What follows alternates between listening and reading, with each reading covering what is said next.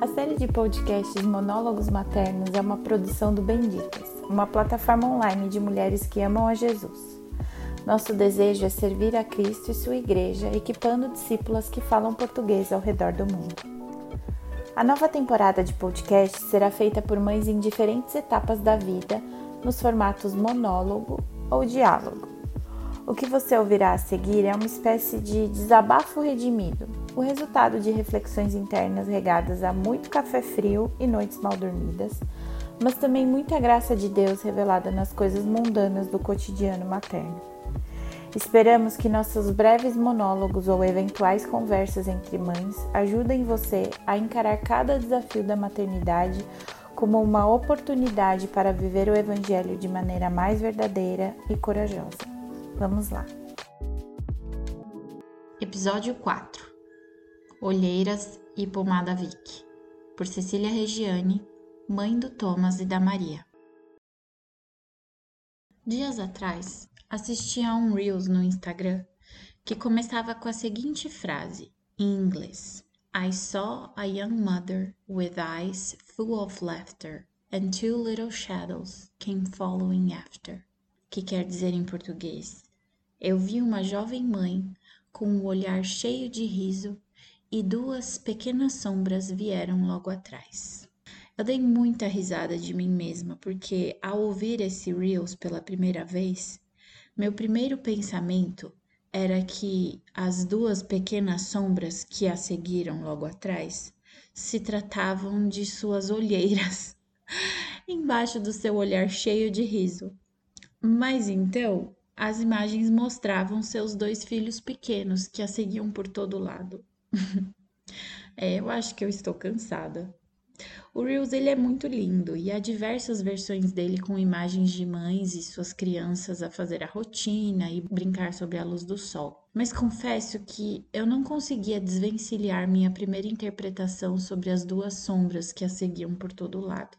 Talvez por me identificar tanto com o vídeo e também com o meu estado permanente de cansaço. Tenho duas crianças a me seguir o dia inteiro e à noite também o que me faz compreender na pele o que é ter tanto as sombras debaixo dos olhos como também atrás de cada passo. Esses últimos dias, porém, duas outras sombras começaram a me seguir com mais persistência do que os incontáveis chamados de mamãe do meu filho de dois anos. A sombra da murmuração e a sombra da irritação. Mais do que sombras, elas foram alimentadas com uma dieta especial de privação de sono e filhos doentes, o que as transformaram em duas nuvens carregadas de chuva a me seguir por onde quer que eu fosse, não importa quão ensolarado o dia estivesse. A murmuração e resmungos constantes começam quase imperceptíveis e, na verdade, até mesmo compreensivelmente. Afinal, noites mal dormidas e crianças febris parecem justificar quase qualquer reclamação. A questão é que, mais rápido do que imaginamos ser possível, a lamentação vira nossa única forma de expressão. E mesmo que não usemos palavras, ficamos a suspirar e bufar o dia inteiro, todos os dias. Nada está como deveria estar. Essa torneira gotejante de queixas logo começa a formar uma poça de irritação. Viramos um reservatório de águas amargas que, ao sinal da brisa mais suave, explode em um temporal de ira e exasperação. Quem tiver juízo, que saia da frente. Os olhos cheios de riso da jovem mãe logo se transformam em dois lasers a atirar descontentamento para todos os lados.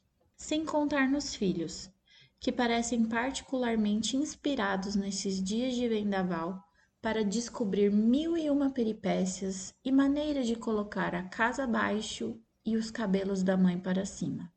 Pelo menos aqui é assim. Nessa casa, que com certeza tem teto de vidro, e especialmente na temporada outono-inverno, cheira a pomada Vic e cebolas cortadas ao meio para espantar a tosse noturna. É em meio a uma semana como essa em que o Senhor me molda. Eu sou o barro e ele é o oleiro.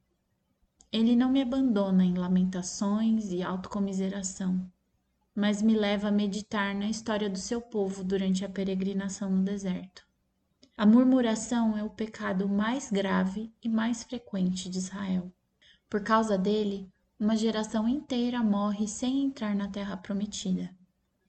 Eles irritam Moisés ao ponto de ele pecar contra o Senhor e ser impedido de entrar em Canaã. O pecado da reclamação é coisa séria. Porque Moisés se irritou, ele não santificou a Deus diante de Israel. Porque eu me irritei, eu não santifico a Deus diante dos meus filhos. Murmurar significa que a providência de Deus para nós é ruim, que ele escolheu mal, que os nossos planos são melhores do que os dele. Murmurar é idolatrar.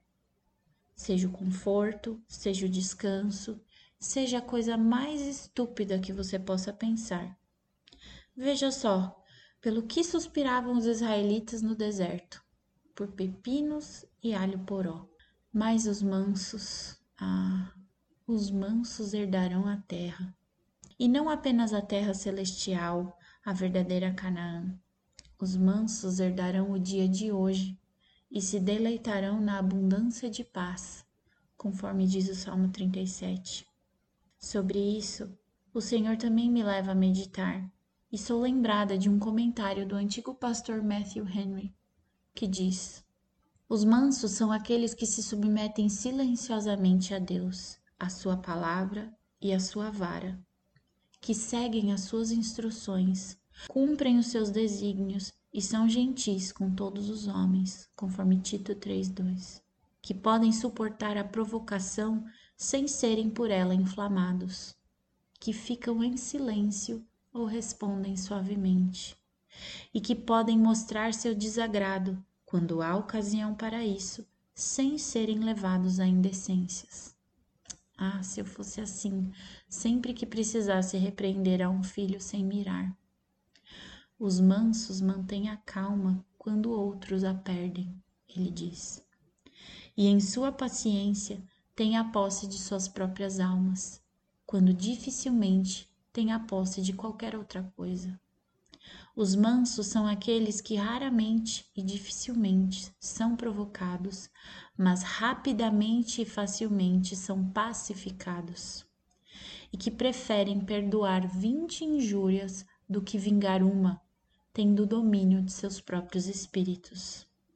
Ele continua, comentando Mateus 5.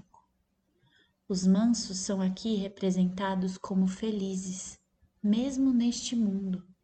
Eles são abençoados, pois são como o bendito Jesus, naquilo em que devem aprender dele.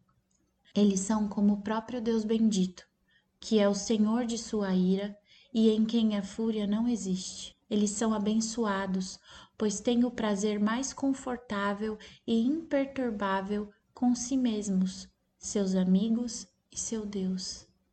Eles são aptos para qualquer relação, condição, qualquer companhia. Aptos para viver e aptos para morrer.